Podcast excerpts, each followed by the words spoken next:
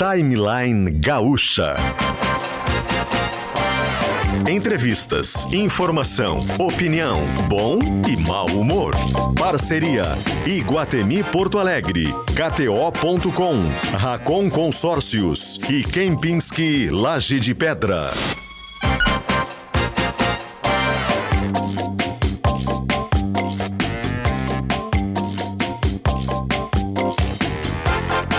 Luciano Potter e Paulo Germano.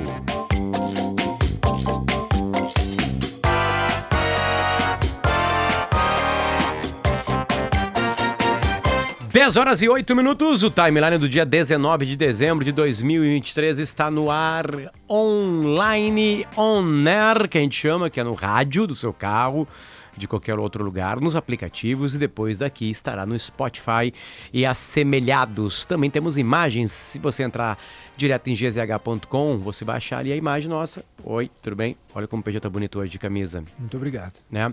E também uh, no YouTube, vai no YouTube direto, coloca GZH ao vivo que já vai aparecer a gente. Timeline, já vai aparecer a gente por ali. A gente chega junto com KTO.com, quer colocar uma petada mais de emoção e o jogo que vem por aí, te registra na KTO.com e te diverte. Lembrando que é para maiores de 18 anos de idade. O Prime da Racon Consórcios é o plano ideal para você ampliar seu patrimônio e se tornar um investidor milionário. Kempinski Laje de Pedra, a perfeita fusão da elegância gaúcha com a tradição europeia. Elegância gaúcha, Laje de Pedra. Tradição europeia é Kempinski. Para saber mais, lajedepedra.com.br. Em Canela é o Laje de Pedra. E a gente muda o jazz para Iguatemi. Férias da garotada? Vem aproveitar o parquinho do Shopping Iguatemi. Tem trenzinho, twister, tobogã inflável e muito mais. Não perca, lembrando que tem a promoção né, de Natal do Bem lá, que tem três BMW para cada 600 reais em compra, tudo através do aplicativo Fácil Fácil do Iguatemi. O dia foi mudado para Facta, empréstimo rápido e fácil. Por falar em rápido e fácil, não, quer dizer, por falar em rápido, não tão fácil, PG. Bom dia para ti, porque a nossa convidada já tá na linha. Bom dia, oi Potter, bom dia aos nossos ouvintes. Já vou apresentá-la então, a Julie Dutra tá com a gente na linha, ela que é a primeira vencedora em sete anos do Quem Quer Ser um Milionário, Potter, aquele quadro do Domingão com Hulk, que faz perguntas para as pessoas e as pessoas vão evoluindo ali, ganhando cada vez mais dinheiro conforme vão acertando. E nenhuma tinha vencido ainda. Nenhuma tinha chegado à pergunta final e acertado, como foi o caso da Julie Dutra, que é pernambucana. Ela nasceu no Agreste de Pernambuco, estudou medicina, largou medicina para fazer jornalismo, Potter, como nós. É, agora ela é, ela é sócia de uma empresa de marketing digital e milionária. Julie, bom dia, obrigado por estar aqui com a gente no Timeline, tudo bem? Bom dia, tudo bem? Tudo ótimo. Ontem o PG me contava aqui, Julie, a, a história da última pergunta. que é maravilhosa, né? É, a, a, capacidade que teve de responder, né? A, última questão, porque tem um, tem um, aconteceu um problema na tua vida e tu resolveu este problema de uma maneira diferente. Ah, desculpa, não foi a última essa. Não, desculpa, uma das A última perguntas. foi a do Pelé, lembra? A do Pelé, a do Isso. Pelé, desculpa, uma das questões. Que é a do canal do Panamá. Do canal do Panamá. Qual é que era a pergunta? A pergunta era o seguinte, né, Júlio? Qual era a nacionalidade do engenheiro que iniciou o planejamento da construção do canal do Panamá? E a Júlia sabia a resposta. Por quê, Júlia? Eu perdi um voo no Panamá. Perdeu um voo? Do... eu estava vindo do México. Aí era um voo direto, Panamá-Recife. Esses voos, assim, são muito raros. Então, agora ocorre a cada cinco dias, sete dias.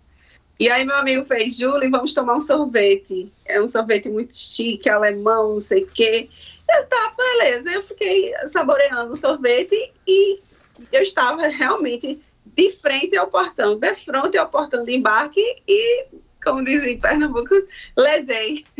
lesei, fiquei olhando assim e quando eu vi, encerrou o portão, não escutei eles escut chamando a gente e a gente perdeu. E eu chorei muito, que eu estava lisa, né? Como é que eu ia voltar? Final de viagem, 21 dias no México, já tinha gastado o que tinha o que não tinha. Aí eu peguei, tentei falar, né, para ver se a gente conseguia passagem, não conseguimos. E aí eu falei, ah, eu disse, ah, não tem o que fazer, eu vou ler, vou, vou estudar mais sobre o Panamá. A gente passou uns dias lá no Panamá. Oi? Oi, estamos te ouvindo. Voltou, passamos uns a dias gente, no Panamá, cortou aí, aí pode seguir. A gente passou uns dias no Panamá e aí foi quando eu peguei, comecei a ler sobre a história, conheci um pouco o Panamá, a gente andou bastante, e eu comecei a ler, aí eu vi, né, que foi o Fernando Lessep, que construiu o canal do Panamá, um francês, E uma parte, depois ele acabou, a expedição dele não foi bem sucedida, e aí ele entregou isso, aí vem toda aquela negociação do Canal do Panamá, os Estados Unidos assumindo a construção, depois de quase 100 anos ele, ele entrega ao governo panamenho, enfim. Eu sabia tudo isso por isso, foi, um, foi uma coincidência. Isso é maravilhoso, é uma coincidência até ali, né, Júlia? Porque o que eu estava comentando com o Potter era justamente isso, como tu consegue transformar um contratempo que na hora parece trágico e é, né? Perder um voo ali, tá voltando pro teu país, não tinha mais dinheiro, enfim, porque tava tomando um sorvete, meu Deus, né? E aí isso se transforma numa oportunidade para ganhar, para buscar conhecimento, né? E para mais adiante mudar a tua vida. Foi uma das dificílimas perguntas ali que tu respondeste de maneira correta no quem quer ser um milionário. Isso sempre foi uma característica tua eh, eh, de buscar conhecimentos gerais, curiosidades. Por exemplo, tu sabia qual eram as duas luas de Marte. Eu não faço a menor ideia quais são as duas luas de Marte. Por que, que tu sabe essas coisas? É, é por estudar mesmo? É, é, ou é por uma vontade, uma curiosidade específica tua de buscar esses conhecimentos mais gerais, mais diferentes, enfim? Eu sou uma polímata, então eu tenho muita curiosidade de estar estudando e de estar lendo muitas coisas. E a questão do universo eu sempre gostei muito, acho, acho muito curioso, acredito que não somos únicos seres no universo, assim, acredito em outros, e eu acabo estudando eu luas, também. eu acabo estudando o cinturão de Kuiper, é, enfim, os planeta não, né? Que agora já, já, já temos o planeta não, então essa parte ali tem outros planetas anões também. Então eu acabo me interessando, eu sou muito curiosa quando tem esses lançamentos, é, eu fico observando, estudando. Tem o, o, lançamento do Tesla, que até hoje tem um carro no espaço rodando, né? Com um boneco. Então eu sou muito curiosa por questões espaciais, mas assim, eu, eu sou leiga, eu não, não, não entendo muito bem, mas eu procuro me aprofundar dentro do possível, entender um pouquinho de constelação, que eu, eu sou fascinada por constelações também, que também foi, foi uma coincidência, mas eu, eu acabo navegando por muitas áreas, a questão do, da musiquinha também. É, é eu vou passar isso, Júlia, assim, porque é interessante ver o quanto né, de assuntos diferentes ela tinha conhecimento para responder ali, tá? Essa da musiquinha tu chegou a ver? Olha só, um homem calvo é popularmente chamado de careca. Isso foi a primeira, primeira pergunta questão. que ela acertou, que normalmente começam fáceis. Qual né? é o São apelido do Manel Carlos, autor da novela Felicidade da Globo? Maneco. Ela acertou Maneco. Né? Em que país foi realizada a COP27, evento que reuniu cerca de 90 chefes de Estado para discutir as mudanças climáticas em 2022? É, essa aí até aí eu sabia. Já temos uma dificuldade aqui, é. né? Porque tem um pega-ratão, que estava rolando a 28, é, Egito. Egito. É, de, de, lá. A cachumba é uma doença causada por um vírus. Já foi para um outro lado. É, essa que eu quero perguntar para Júlia. Essa da cachumba causada por um vírus, como é que tu sabia, Júlia? Tu explicou lá, né? Assim, eu cantei. Eu tinha um professor, o Fernando Beltrão, que ele me ensinou biologia cantando. Então, eu sei muita coisa de biologia tudo cantando. Então, eu, eu, eu canto aqui para você o sistema circulatório. A artéria aorta sai do coração, leva o O2 para o nosso corpo, que libera o CO2 e volta depois pela veia cava, depois o sangue vai para o pulmão, levado pela artéria pulmonar. Então, a hematose acontece no pulmão para o sangue purificar. Isso é uma das. E, e, essa, e essa do, do, do vírus da cachumba? Da cachumba? Eu sabia gripe, varíola, espalhamia, cachumba, sarampo, hepatite, raiva, catapora, dengue, febre amarela, são todas viroses que nem a rubéola. Cara... Eu só tenho uma música na, minha, na vida que é assim: Deodoro, Floriano, Prudente, Campos Salles, Rodrigues Alves, Afonso Pena, Hermes da Fonseca e Venceslau. Tipo assim, tem um no meio, né? Os presidentes. É, né? É, aí tem Eurico Gaspar, Getúlio, Juscelino, Jânio, Jango, a, a, decoreba de cursinho. Uhum. Né? E aí ela lembrou da história da cachumba, que é um vírus. Sensacional. Que coisa espetacular. E, e qual é o, o, papel, assim, isso eu acho importante. Tu é uma pessoa, pelo que a gente, pelo pouco que eu soube da tua hum, história, né? Inclusive na reportagem que saiu no Fantástico, é, não era uma pessoa com condições financeiras muito favoráveis, né? Quando criança. É, mas conseguiu fazer faculdade, inclusive como bolsista, né? Em Cuba, ela foi fazer faculdade de medicina, Potter, aí não gostou muito, voltou, fez faculdade aqui de jornalismo, enfim, é uma empresária hoje, tem. Qual é o papel da educação na tua vida? Tu, tu frequentaste bons colégios públicos? Qual é. Queria que tu explicasse um pouco pra gente sobre a função da educação.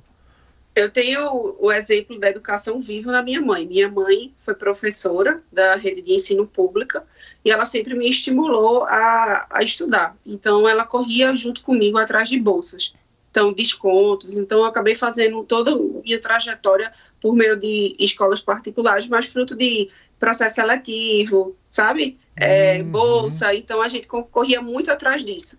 E minha mãe, ela foi uma das primeiras mulheres, eu acho que a primeira, é, a primeira, de fato, da geração dela a conquistar autonomia, independência, soberania por meio da educação. Ela se formou em História, depois ela fez pós-graduação e por aí vai. Lecionou em várias escolas do estado, do município. Então, eu via no amor dela pela educação e eu via que a vida dela tinha sido transformada pela educação. Então, ela não tinha grandes posses, até porque, infelizmente, no país, professor não tem a valorização que merece. E ela dizia assim, Julie, eu não posso te dar muito, mas eu posso te dar conhecimento. E o que eu puder fazer para transformar a sua vida por meio do conhecimento, da educação, eu vou fazer. Então, eu, eu cresci ouvindo minha mãe dizendo que o melhor que ela poderia fazer por mim era investir na minha educação, já que ela dizia, se eu tudo que eu estou fazendo aqui por você, se eu for comprar uma casa e um carro, vai se acabar e você não vai saber tirar proveito de nada disso. Mas se eu te der a educação, lá na frente você vai ter condições de comprar um carro, de comprar uma casa. E eu acho que o melhor que eu vou fazer por você agora, nesse momento, é a educação. E aí, assim, quando ela faleceu, e eu me vi só, porque eu já não tinha meu pai, eu sou filha única, então minha rede de apoio é muito limitada. É, eu só tenho minha avó, hoje eu tenho minha filha, mas eu só tinha minha avó quando ela faleceu de 87 anos, precisando mais de mim do que eu dela. E aí eu entendi o que minha mãe deixou para mim, sabe? Que é um, um, legado que ninguém vai tirar. Ninguém. Um carro, eu já fui assaltada com uma arma na cabeça grávida e levaram. Sabe? Uma casa, eu já perdi uma casa no incêndio. Mas a educação, essa eu vou para onde eu for, sabe? Poxa. E eu vou sempre, eu falo isso com muita emoção e com muito orgulho, porque tem o que ter. ela me deixou, ninguém vai tirar. Tem que ter, sim, tem que ter, é né? E passando por obstáculos. Bom, agora vai dar dinheirinho para comprar uma, uma casa nova e, uma, e, uma, e um carrinho, né? É. um carrinho. Ou uma casa muito legal e um carrão, enfim, né? Vai dar um dinheirinho para isso, né? Aliás, você já, já mexeu nesse dinheiro, nesse um milhão? Não, Juli... não, não? Tá quietinho por enquanto. Tá, assim, é, aí é, é, mais uma vez, né? eu me sinto já milionária muito antes de ganhar um milhão, porque eu consegui, por meio da educação, construir minha agência de comunicação. Eu trabalhava em veículos e, por uma questão de ter a responsabilidade de estar com a minha avó e de cuidar dela, a, vocês que são jornalistas sabem tão bem quanto eu que o veículo exige que você fique mais tempo. E eu tinha que ficar cuidando dela. Então, eu saí do veículo e decidi que eu iria ter mais autonomia e iria construir o meu próprio tempo. E aí foi quando eu montei uma agência de comunicação que sempre foi virtual. Já tentei fazer até presencial, inaugurei escritório, tudo, mas a minha equipe funciona de modo tranquilo, virtualmente. E eu fiz isso muito antes de qualquer pandemia. Então, meio que eu já estava apostando nas redes sociais quando ninguém apostava muito. Uhum. E eu estava já oferecendo serviço de assessoria de imprensa junto com a, a rede social. E aí eu fui, o negócio foi crescendo, eu comecei com um, comecei com dois, comecei. Quando eu vi, eu já estava com 12, hoje eu já estou com mais de 50 clientes. E o programa acabou, tipo, proliferando muito mais essa, essa quantidade Poxa, de pessoas. Óbvio, óbvio. E, e, aí, assim, eu, eu tenho na minha base hoje 14 pessoas que estão dentro do, do grupo Coros de Comunicação. E, assim, elas elas que dão conta hoje de tudo e eu só consigo hoje estudar para o que eu hoje desejo ser, que é diplomata, porque eu tenho uma equipe realmente que segura as pontas, eu faço uma reunião semanal com eles. Então eu tenho hoje mais uma função de fechar contratos e delegar funções. Mas eu comecei lá atrás fazendo tudo. Eu fazia de, de tudo. Eu prospectava o cliente, eu fechava com o cliente, eu levava o cliente na, no canal de TV ou na rádio, eu fazia a pauta do cliente, eu fazia arte, eu postava, eu via todo o engajamento do cliente, eu pensava nas estratégias. E aí eu, eu acho que foi a coisa mais certa que eu fiz na minha vida, foi eu ter construído a minha independência e é, a partir disso eu também aprendi a fazer tudo. Então eu não sou uma pessoa que pegou uma empresa já pronta e montada. Eu acho que o grande risco de você pegar uma empresa já montadinha Imagina eu com um milhão agora, vou investir, vou investir sem saber o que, que eu vou fazer com o dinheiro. E eu comecei do zero, sabe? Então, e tudo isso é fruto da educação. Eu fiz jornalismo, eu fiz mais de 30 cursos assim extras, que não eram nem para uma questão de concluir carga horária. Eu concluí meu curso de jornalismo com muita carga horária de acesso já, tipo, todo mundo se batendo, precisando de hora extra para completar, e eu tinha muito já, porque eu fazia isso com muito prazer, sabe? Então eu corria muito atrás do conhecimento e acho que deu certo. Em conhecimento é impressionante. Não, e mãe, né? Tem, uma coisa assim, eu vou seguir as perguntas aqui, Júli, tá? Porque a gente vai tendo alguns insights para perguntas, tá? É, a número 5 é a Tarcília do Amaral foi casada com qual famoso escritor brasileiro a quem a artista dedicou a obra Abaporu? Tá. Oswaldo Andrade. Isso. A número 6 é qual foi a primeira cidade do Brasil a receber Dom João VI na transferência da sede do governo português em 1808? Essa aí tem uma tem um pegadinha, né, Júlio? É. Aí foi Salvador. Tem uma coisa aqui que eu acho interessante, que é o seguinte, tá? A gente, em algum momento da vida, nós aqui, eu e o PG, quem está nos escutando, ficamos sabendo que a Tarsila do Amaral era casada com o Oswaldo Andrade. Em alguma escola, alguma aula, alguém um dia disse pra gente que o Dom João VI desceu em Salvador. Isso morreu na nossa cabeça. Isso acabou. Esse conhecimento passou pela nossa cabeça Isso é verdade. e saiu. Eu perguntar pra Júlia o que que faz ó, mitocôndrias, é- por exemplo, ela vai saber. Eu não me lembro, não faço a menor ideia, Júlia. Ela falou que algumas coisas são musiquinhas, enfim. Mas a- a- o que parece, Júlio, que tu é especial, né? Que as coisas entram em ti e tu consegue acessá-las. Porque elas entraram em mim, o PG também, aqui, essas informações, e saíram. Saíram, já saíram, entendeu? Tu consegue conectar e rapidamente achar. É, tem alguma coisa a mais? Já estudamos esse cérebro aí, já abrimos ele lá pra ver o que, que tem dentro, enfim, né? Porque assim, te- há uma facilidade. Eu tenho, tem outras pessoas que eu conheço que têm inteligência como tu, que têm uma capacidade de buscar as coisas que já passaram pela cabeça, de guardar esse conhecimento. Tem alguma coisa assim especial em ti? Não, eu acho que não tem nada. Nunca fiz teste de QI, não acho não. Mas assim, eu tenho uma, realmente eu concordo que eu tenho a capacidade de memorizar algumas coisas com mais facilidade que outras. Por exemplo, meu pensamento matemático não é tão bom, mas o meu pensamento para a história absorve com muito mais tranquilidade. E eu acho que isso eu devo à minha mãe também, porque a minha mãe, ela contava a história para mim desde pequena. Então, assim, você acredita que eu tinha sete anos de idade e ela me deu Casa Grande e Senzala em formato de gibi? Com sete anos, que maravilha, sim. Ela tava te estimulando desde muito, guriazinha, né? E hoje minha, minha filha tem três anos e o primeiro livro que eu comprei para ela em formato de gibi foi Mandela. que legal. Com três anos ela tem. E ela já faz assim, ó, com o punho cerrado, levanta e ela faz Mandela. Ela já Acabou. meio que está como se com- construindo, né? Esse letramento racial e a questão toda do movimento negro. Aham. Lembrando pra quem tá nos ouvindo que quem quiser ver a Julie, não só ouvir, ela tá com a gente na live, né? No YouTube ou em GZH. Julie, outra PG, questão... deixa eu perguntar pra ti, Hum, como é diga, que é diga. chamado o triângulo formado por três lados de diferentes tamanhos? É, essa aí, eu me lembro da- das alternativas. Era o, era o escaleno, o, aquele que é dois lados iguais. Já me perdi, Julie. Como é que é o nome do outro? É o. O equilátero, que são os três lados iguais, Isso. e isósceles, dois lados iguais e um diferente. Isso, eu ia ficar em E o dúvida. tritônio, depois eu lembrei, mas aí já tinha passado, é alguma coisa de nota musical. Ah, do tritônio, é. É, tinha um tritônio, acho que era esse, É, não eu ia era? ficar entre o isósceles e o, e o O escaleno. escaleno. É, e a resposta foi talvez escaleno. eu fosse lembrar do escaleno ali, eu acho. Mas tem umas que vêm em seguida ali, começa a ficar muito difícil. Castro né? Alves foi um dos principais representantes de qual dessas gerações do romantismo brasileiro? Condoreira. Condoreira. Essa aí, essa aí, por coincidência, eu saberia também, pode. não, eu, eu, eu- é a primeira vez que eu ouço falar. É, os condoreiros eram, eram mais assim, tinha uma crítica social, né, Julie? Mas eles, eles inovaram no romantismo, assim, por Essa isso. é o rei no vestibular. Ma- ma- mas tem um ponto da Julie que eu achei interessantíssimo, eh, Julie, que a gente fica muito evidente ah, no- na trajetória do programa ali, que além da educação tu valorizar muito, a fé é muito presente também. A Júlia estava sempre beijando uma medalhinha, sempre rezando. No final da pergunta do milhão, Ai, a Júlia, coitada, quase enlouqueceu andando e rezando e rezando.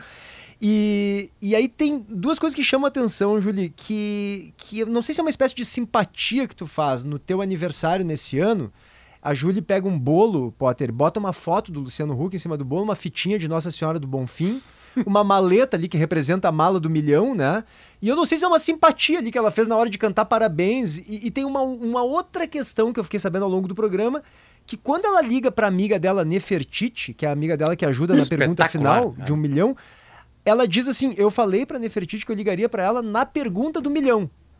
Foi. Júlia, a minha dúvida é essa: tu acredita ne- nesse poder da mentalização? O, o, o, o que, que é isso? Eu assim? sei, Diga. Sempre acreditei que, assim, tem gente que diz que quando fala dá errado. Que não pode falar, que é melhor a gente fazer as coisas em silêncio para as coisas acontecerem. No meu caso, antes de acontecer, eu estou falando, dizendo, ah, mas vai acontecer. E, eu, e assim, o pessoal me chama de doida.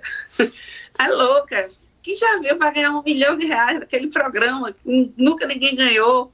Tipo, eu, eu dizia assim, para Deus nada é impossível. E eu vou sentar ali e eu só saio, eu só saio daquele programa com aquela maleta de um milhão de reais. Eu disse isso direto para todo mundo que me, todo mundo que, que olha, até a minha terapeuta, para meus amigos, para quando eu ia gravar, a gente faz um teste antes para ver se os tablets estão funcionando. Aí eu fazia, hoje tem papel picado, gente. Tipo, e não sei te explicar, mas eu tinha essa convicção divina mesmo, assim, não é pedantismo. Era uma convicção, era uma coisa dentro de mim. E eu me via. Isso era o mais chocante. Eu, eu, eu me lembro que na última sessão que eu tive antes de gravar o programa, eu disse para minha terapeuta, eu acho que eu tô ficando doida. Porque agora eu estou me vendo no centro do palco com uma chuva de papel picados. E eu estou realmente com medo disso não acontecer e eu, e eu, e eu surtar. Só que quando veio a chuva de papel picado, eu disse, será que eu endoidei? o Júlio, como, é, aliás, estão perguntando aqui, como é que chega como é que tu chegou lá? Explica, né? Eu sei que tu já falou bastante sobre isso, mas por que que tu estava sentado ah, naquela cadeira? E uma, uma, dúvida que eu acrescento à tua pergunta, Potter, naquele momento em que tu faz o teu aniversário e bota a foto do Luciano Huck, a fitinha do Nosso Senhor do Bonfim. Já e... sabia que ia participar, Exatamente, né? tu já estava inscrita? Já, já tinha sido chamada? Já, porque eu tinha me inscrito em 2021. Nossa. E aí, ah. é, ele, eu, eu vi aquele programa do cara que não respondeu o Bluetooth e eu sabia. Eu, cara, eu acho que daria certo fazendo esse programa, porque eu acertei todo o que ele.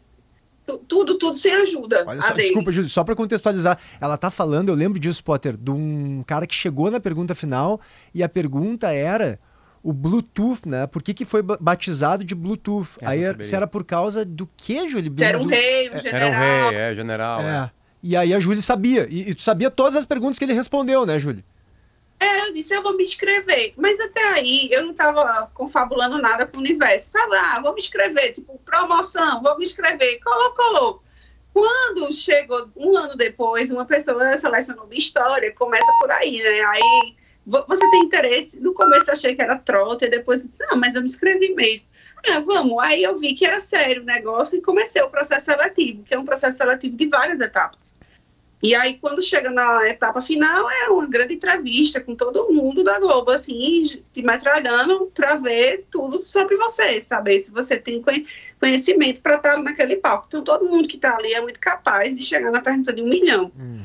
Isso eu acho que é importante registrar, porque a gente passa por um processo seletivo exaustivo. Então, quando tem o um azar de não sair com nada ou de sair com um. O processo que, né? seletivo é um processo já de perguntas? Já de teste de conhecimentos gerais? É, teste. Eu me lembro que o meu eu fiz 70 perguntas, errei 7 e foi o melhor desempenho, eles falaram. Que maravilha. De todos que fizeram. Bom, tá, então, na real, é o seguinte, é o Messi, né? A gente já sabia que a Júlia ia ganhar. A Globo já sabia que a Júlia ia ganhar. A Globo catou a Júlia, tipo assim, ela vai ganhar, ela tem potencial pra ganhar. Mas, mas aí que tá. Tu... Eu acho que o Luciano Huck devia saber, ó, essa aí é aquela dos 70 não, e errou 7. Eu acho, que ele, eu acho que o Luciano Huck não sabia nem direito meu nome, porque de fato, eu, eu acho, né, que quando ele chama a gente ali para sentar, ele vai lendo umas fichinhas na hora e vai se eu, eu, eu não, é chegou no ponto, chegou no ponto, vai, vai por mim, chegou no ponto. Essa é a que acertou das 70 e só errou 7. No ponto eletrônico, Júlio. Lembra que a gente falou que tem uma que errou só 7, essa aí.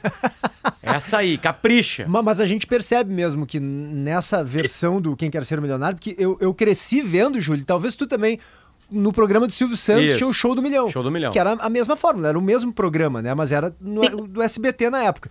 E, e, o nível dos participantes era muito diferente, né? Então eram celebridades, havia... às vezes, né? Não, Enfim. até pode, eram Sim. pessoas que às vezes caíam na terceira pergunta. Essas perguntas, tipo, como é que é conhecido calvo, careca, os caras erravam e aí virava meme, né? Virava Sim. anos depois, virou meme. E, e hoje não ali nesse Quem Quer Ser Milionário com o Luciano Huck, as pessoas todas têm um nível muito bom, a gente percebe, elas vão longe, né? Por causa desse processo seletivo, né? Por causa do processo seletivo, exatamente. E, e, aquele negócio da Nefertiti que tu disse, eu vou te ligar na pergunta do milhão, e realmente tu ligou para ela na pergunta do milhão, a tua amiga. Como é que é eu, isso, eu, Isso faz parte da tua vida, essa mentalização, eu... então? faz, faz tudo. Tudo eu mentalizo antes de acontecer. Isso vai acontecer, isso vai acontecer. E eu, e eu tenho que falar. Então, quando foi no meu aniversário, eu fiz o bolinho. E existe uma simpatia, é uma simpatia que eu escutei da Márcia Sensitiva. Então, Ó, tudo que é passou bom, pela gente eu- aqui. Passou pela gente na semana retrasada. Foi? É. Então, eu escutei dela uma vez. Ela disse assim: olha, no dia do seu aniversário, você é, pode estar num barzinho, onde você estiver, mas quando estiver perto da meia-noite, você sai à francesa, vai para algum ambiente sozinho, para dentro de um banheiro, qualquer coisa, e mentalize e só faz um único pedido. Um único pedido. E foi o que eu fiz. O bolinho não faz parte da simpatia, não, mas eu quis fazer um bolo temático. Eu, disse, ah, eu fiz o convite do milhão para meus amigos. Brinquei mesmo, foi bem lúdico. E, mas Deus. quando estava perto de meia-noite, eu saí, fui pro banheiro e mentalizei. E eu pedi muito, eu disse assim, que eu seja a primeira campeã do Quem Quer Ser um Milionário. Era o que eu pedia. E Tá. eu fui o ano todinho, assim, tocando nessa entoada. Eu vou ser milionária, eu vou ser, eu vou ganhar, eu vou ser a primeira pessoa a ganhar esse programa.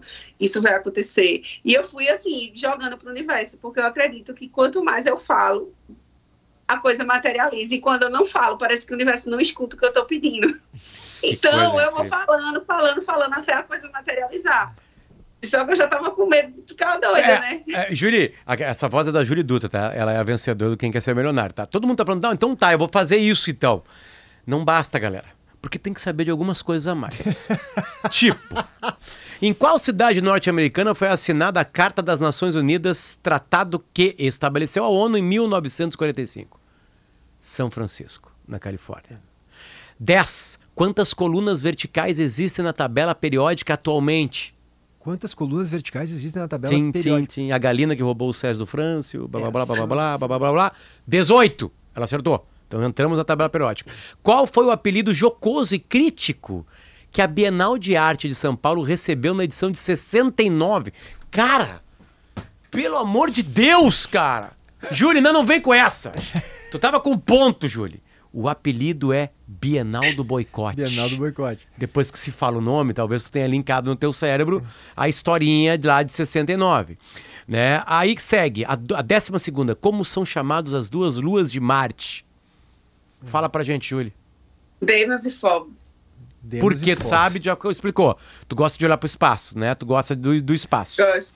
Aí vai pra décima terceira pergunta, a antepenúltima. Qual era a nacionalidade do engenheiro que iniciou o planejamento da construção do canal do Panamá? Ela nos explicou Já nos acertou. explicou também. Essa não faria a mínima ideia. Penúltima pergunta. Quem realizou a primeira missa do Brasil no dia 26 de abril de 1500? É, essa é difícil de, de lembrar. Porque tem um. Aqui tu pode se É, atrapalhar não- com o Peru Vaz de Caminha. Essa, essa eu sabia, mas veja, eu tava com muito medo, porque aí ele disse: você tá uma pergunta do milhão, e se eu perdesse, eu iria voltar para casa com 5 mil. Então eu fiquei muito nervosa, mas eu, eu lembro que eu digo assim: eu tenho 99% de certeza que é o Frei Henrique Coimbra. Contudo, eu estou com muito medo de. Eu não tenho ajuda, então eu acho mais sábio eu fazer o meu e-mail para eu ter, assim, eliminar todas as, as dúvidas, enfim, para eu poder jogar e tal. Ela Mas pediu assim, eu ajuda tinha do meio a absoluta meio. certeza. E aí foi. Aí a ajuda tirou duas respostas erradas, ela ficou com duas ali, sobrou o Henrique Coimbra e mais um, e ela foi no Padre Henrique Foi. Coimbra. E a última pergunta foi maravilhosa. Cara, mas a última pergunta tá, é um nível tão fácil que a gente desconfia. É verdade. E eu fiquei, cara, isso é pegadinha. É. Não é possível. Eu acho que Pelé sujou a camisa nesse dia. E botaram ele com a 17. E eu fiquei, é a 10, ele sempre usou 10. Eu não me lembro de nada de 10. Eu sabia de algumas Copas, assim, quase todas as Copas eu, eu, eu, eu tenho uma vaga ideia onde aconteceu e tal, qual, quais são, eram as pessoas que foram escaladas, enfim. Mas eu fiquei com muito medo, assim, tipo, que não fosse a 10, porque estava muito óbvio, vocês concordam? Sim, completamente. E aí eu, eu fiquei, cara, eu vou pedir ajuda. E assim, eu realmente eu preservei a ajuda da Nefertiti para o final. Era isso que eu queria dentro da minha, da minha estratégia de jogo. Eu sempre soube que eu iria usar ela no final. E eu sempre soube que eu iria usar ela na pergunta de um milhão. E eu falei para ela quando eu estava antes saindo do hotel, amiga, hoje eu vou gravar, fica ligada no telefone, porque eu vou te ligar, eu vou te ligar na pergunta de um milhão de reais. Ela fez, minha nossa senhora, não faz isso comigo. Eu digo, vai ser isso que vai acontecer. E acontece exatamente conforme a gente combinou. Não, e aí a, a Nefertiti, Não. Potter, a, a, a, a Júlia pergunta, né? Camisa Pelé, Copa 1958. Número, camisa Pelé, Copa. E ela vai lá e rapidinho ela diz 10. E aí a, Nefertiti, a, a Júlia e o Luciano Huck começam a comemorar e tal. 10, e aí tá terminando o tempo e a Nefertiti diz, não, calma, calma, Ah. calma. Cara, aí o coração para de todo mundo. E aí faltando um segundo ela diz 10, 10. Aí a Júlia acerta. Cara, vai matar, né, no coração. Meu Aí eu Deus do Não, céu. e, tem, Jesus! é, é que é uma escolha no começo da Copa que muda a história do futebol, né? O número 10 ganha esse encantamento por causa disso, né? Por causa do Pelé. É, o Diário, de, do, o Diário do Nordeste fez uma matéria em cima dessa última pergunta e, ela, e conta a história de como é que o Pelé usou o número 10. Quer ver aqui, ó. Ah, o Pelé, foi- o Pelé não- foi o único jogador da seleção a usar a numeração certa naquela Copa. Olha a loucura disso. A única. Ele já surgiu no Santos, já estava usando a 10 no Santos, tá? Por exemplo, os pontas esquerda e direita, Zagallo e Garrincha, respectivamente, trocaram números. Enquanto o, Zaga- o- o enquanto o primeiro, que normalmente usava 11, jogou com a 7. O Zagallo jogou com a 7 do Garrincha, que jogava com a 7 no Botafogo. É. E O o, Garrincha Garrincha jogou com a com a 11, a Copa de 58. Sabe, tipo assim, aí te- teria uma pegadinha, né, astronômica. Qual é a camisa do Garrincha na Copa de 58? Bom, aí já tem uma confusão. Ah. Né? Porque aí tudo é 7, é a 7, não, é a 11. Sabe? E aí o Pelé acabou usando a 10, porque ele era um meio atacante. Eu, eu- eu posso fazer um teste contigo, Júlia? Valendo um milhão de reais, Júlio? Conhecimentos do Rio Grande do Sul. Vamos lá. É, essa aqui, uma- essa aqui é, eu, eu acho que a Júlia vai acertar. É, qual é o, o clima? Né, o clima aqui do Rio Grande do Sul. Letra A, equatorial. Letra B, tropical de altitude. Letra C, tropical atlântico. Ou letra D, subtropical? Não é tropical. Não. Elimina todos os tropicais. O que é que fica? Ficou equatorial e subtropical. É subtropical. É, subtropical. Acertou. Hum. Viu por eliminação, não pode ser tropical. Nem equatorial, porque não tá na Equatorial fica na linha do... Claro. Né? Outras, rapidinha. Qual é Ah, o maior clube de futebol do Rio Grande do Sul, Júlio? Ai, meu Deus. Internacional, letra A. Novo Hamburgo, letra B. Brasil de Pelotas, letra C. Ou Guarani de Venâncio Aires, letra D. Misericórdia. Inter, Brasil de Pelotas, é, é, é, Guarani de, de, de, de Bagé, eu falei, né? De Venâncio Aires, falou, e Novo Hamburgo. E o Novo Hamburgo. Muito fácil essa Júlia, pergunta de um milhão. todas estão erradas, Júlia. A resposta correta é É Grêmio, ele falaria, né? Grêmio, Não, claro. mas é o Inter, mas é o Inter. Aliás, você torce pra qual time, Júlio? Eu não tenho, não. Time, Olha. não. Eu, eu sou muito de futebol, não. Eu só sei. Óbvio que tu não é muito de futebol, né? Tem conhecimento, né? Não fica perdendo tempo olhando partido de futebol, batendo boca em Assim, programa esportivo. Eu, eu, eu assisto Copa, sabe? Mas assim, eu só assisto. Não, não sou muito assim de, de torcer muito. Eu acho que a primeira vez que eu fui no estádio foi. É, sério mesmo, a primeira vez que eu fui no estádio foi no show do, Mar, do Paul McCartney, agora no Maracanã. maravilhoso. Que a vida tá muito boa pra ti recentemente, né, E Júlio? foi no estádio por um Ai, que bom, motivo. né? Depois de tanta coisa ruim na minha vida. Poxa vida, Paul McCartney, um milhão, enfim, né? Julie, além, né, além de toda essa capacidade, uma simpatia enorme, a gente fica muito feliz quando uma pessoa tão legal assim ganha esses prêmios, sabe? É um, é. um calor, né? É uma coisinha boa, assim, que dá no coração, sabe, Julie? Então, parabéns. É uma, tá todo mundo encantado contigo que tá nos ouvindo aqui. Tem milhares e milhares de pessoas te ouvindo agora e todas elas muito felizes em te conhecer. Elas te viram no ar, enfim, acertando, vibraram contigo, certamente, que é um, que é um jogo, é uma invenção pra televisão Maravilhoso, espetacular, né? maravilhoso. Porque a pessoa também fica testando em casa os conhecimentos, É. enfim, né? É, Julie, merece tudo. Merece tudo, tudo, tudo. Obrigada. Eu queria deixar um recado. posso? Deixa. Claro. Claro. Eu, eu queria, assim, eu tô recebendo muitas mensagens de carinho, muita gente torcendo, muitas pessoas que disseram que estavam sem estudar e que estão voltando a estudar baseado na minha história, que de- legal. que eu sou agora uma inspiração, enfim, eu saio na rua, eu recebo muito carinho, muita troca, principalmente das mulheres que falam que não querem que eu silencie minha voz, que eu levante a bandeira da educação, do empreendedorismo, no combate ao machismo. Então, assim, eu vou direcionar essa mensagem especialmente para as mulheres, que elas nunca desistam dos seus sonhos, que por mais difícil que as coisas aconteçam e que sejam, nada é impossível. Eu acho que você tem que ter o foco, você tem que ter fé também, porque ela é que vai garantir que você passe por todas essas tribulações. A minha vida nunca foi tão, muito, nunca foi fácil. Eu venho de origens humildes E a educação o tempo todo me provou, muito antes de ganhar qualquer prêmio em uma televisão brasileira, que é o caminho mais viável e mais sólido para se construir é, sua história e mudar o seu destino. Então, se vocês puderem continuar trilhando o caminho e, assim, escolher a educação como uma rota certa, pode ter certeza que vai ser, assim, libertador para vocês. E só assim que a gente vai construir e desconstruir essa sociedade patriarcal por meio da educação, empoderando mulheres, meninas, e a partir daí é que a gente tem autonomia financeira, soberania sobre nossas vidas. É isso. Julie, um beijo para ti. Paul McCartney tá cantando pra ti, tá?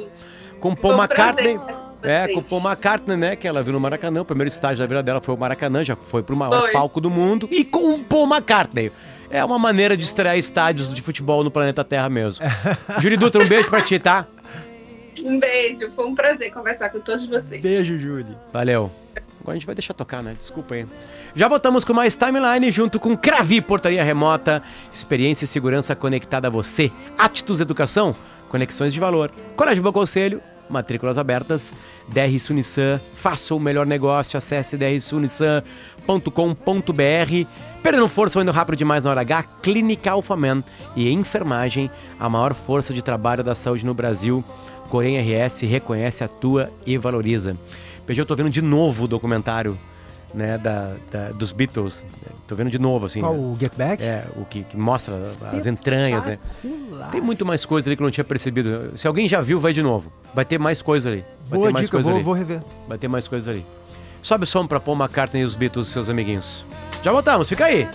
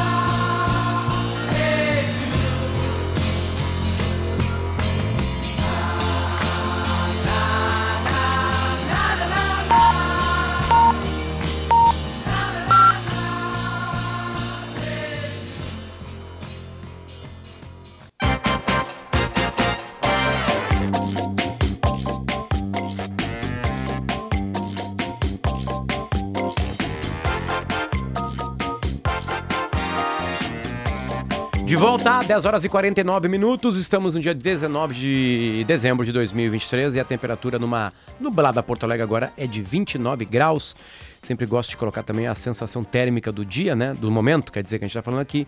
Neste exato momento, a sensação é de 33 graus. Então tá 29 com uma sensação de 33, tá mais abafado. O Timeline volta junto com Kempinski Laje de Pedra, único em todos os sentidos. Amplie seu patrimônio e seja um investidor milionário com o Prime da Racon Consórcios. KTO.com, onde a diversão acontece e a gente muda o jazz com férias da garotada. Vem aproveitar o parquinho no shopping do Iguatemi. Não perca! Ahn, também mudamos o jazz junto com Facta Empréstimo Rápido e Fácil.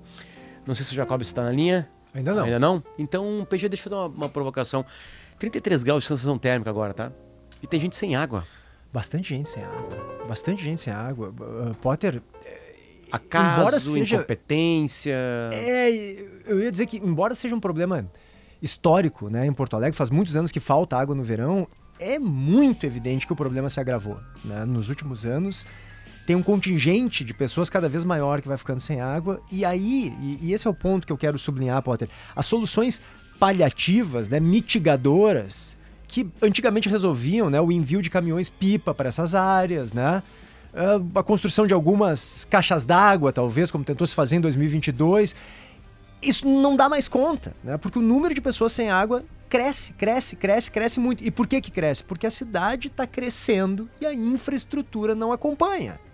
Né? Então, tirando daquela obra da estação da Ponta do Arado, há quanto tempo se fala isso, Potter? Na zona sul da cidade, era uma obra que deveria ter começado em 2012. Foi começar em 2021. Deve ficar pronta em 2026. Então, assim, é um problema que faz mais de uma década que se sabe que se precisa ampliar a infraestrutura para o abastecimento de água em Porto Alegre e se faz muito pouco, né? Então, eh, não adianta dizer a prefeitura precisa resolver esse problema imediatamente, que é o que eu gostaria de dizer. Durante muitos anos eu disse isso, tem que resolver agora, imediatamente, e tem mesmo. Mas a gente chegou a um ponto em que as soluções emergenciais, elas não são mais eficientes, elas não funcionam. Porque Porto Alegre, há mais de uma década, precisa de redes maiores, novos Ouça, reservatórios, mais estações de bombeamento, né? E como sempre, não tem o planejamento necessário para isso. O DEMAI, Potter, isso é algo importante também da gente contextualizar, ele foi sucateado já na gestão anterior, porque o, o- o então prefeito queria fazer ali a concessão, a privatização, os investimentos não foram feitos, foram paralisados os investimentos no abastecimento de água no DEMAI. E o resultado é essa vergonha aí que a gente está vendo. As pessoas choram, Potter. Choram porque são pessoas, às vezes, têm trabalhos braçais, trabalham ou na construção civil, ou fazendo faxinas, voltam para casa não tomam banho. As pessoas não conseguem novos- lavar a louça, são começam a conviver com bairros, PG. baratas, com ratos. É indigno, é uma barbaridade. São novos bairros, tem, tem, tem bairro nobre de Porto Alegre, o antigo de Porto Alegre com problema de Não, abastecimento a de gente água. tem um problema em Porto Alegre, e isso como toda metrópole, né, que é um crescimento de áreas informais também. Né? E isso é verdade, isso vai dificultando o planejamento dos órgãos oficiais do município, porque são áreas ocupadas, né? Vão ocorrendo ocupações, cada vez isso ocorre mais. Mas isso faz parte do contexto né, e da situação eh, eh, urbana de qualquer metrópole. As autoridades precisam ficar atentas a isso e sabem que isso ocorre, né? Por isso, Potter, que já faz mais de uma década a questão, ah, essa da Ponta do Arado para mim é um símbolo desse problema sério de falta de água em Porto Alegre. Era para ter começado em 2012 a obra, foi começar em 2021. Ou seja, o diagnóstico de que há um problema de uma infraestrutura que não está mais dando conta é antigo. Mas não se consegue ampliar essa infraestrutura, por quê? Porque falta planejamento, porque há uma esculhambação, porque é desorganizado, porque sucateiam, às vezes, os órgãos públicos, né, com interesses, enfim, de eh, conceder ou privatizar. E eu não sou contra necessariamente a concessão ou a privatização de alguns órgãos públicos, de fato não sou, de algumas estatais. Sou. Mas isso não pode ser justificativa para abandonar esses órgãos, né? E depois a gente vê o que faz ou não. Aí depois não concede, que é o que ocorreu. E, e a situação está calamitosa, como está a situação do DEMAI, como está a situação da infraestrutura de abastecimento de água em Porto Alegre. É um problema muito grave. Ainda tem a questão envolvendo a CE Equatorial, né? Tá faltando luz em algumas regiões, como no Morro da Cruz, por exemplo, e aí quando falta luz, as bombeamento estações de não funciona. bombeamento param de funcionar, para de bombear água lá para cima, para essas regiões mais altas, né?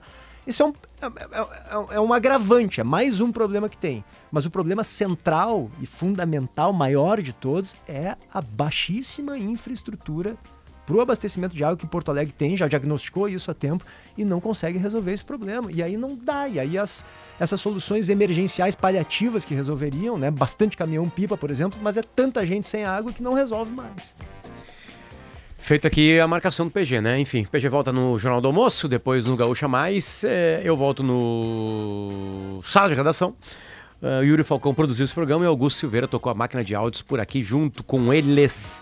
Na nossa equipe técnica estão Pedro Rodrigues, Domingos Sávio e Fernando Bortolim. E nas lives a Luísa Zenobini e o Rodrigo Mendonça. Obrigado, gente, por colocar a gente no ar. A gente vai agora para acabar o programa, depois tem notícia na hora certa e depois tem o chamado geral primeira edição. Tchau, PG. Tchau, meu velho. Até amanhã.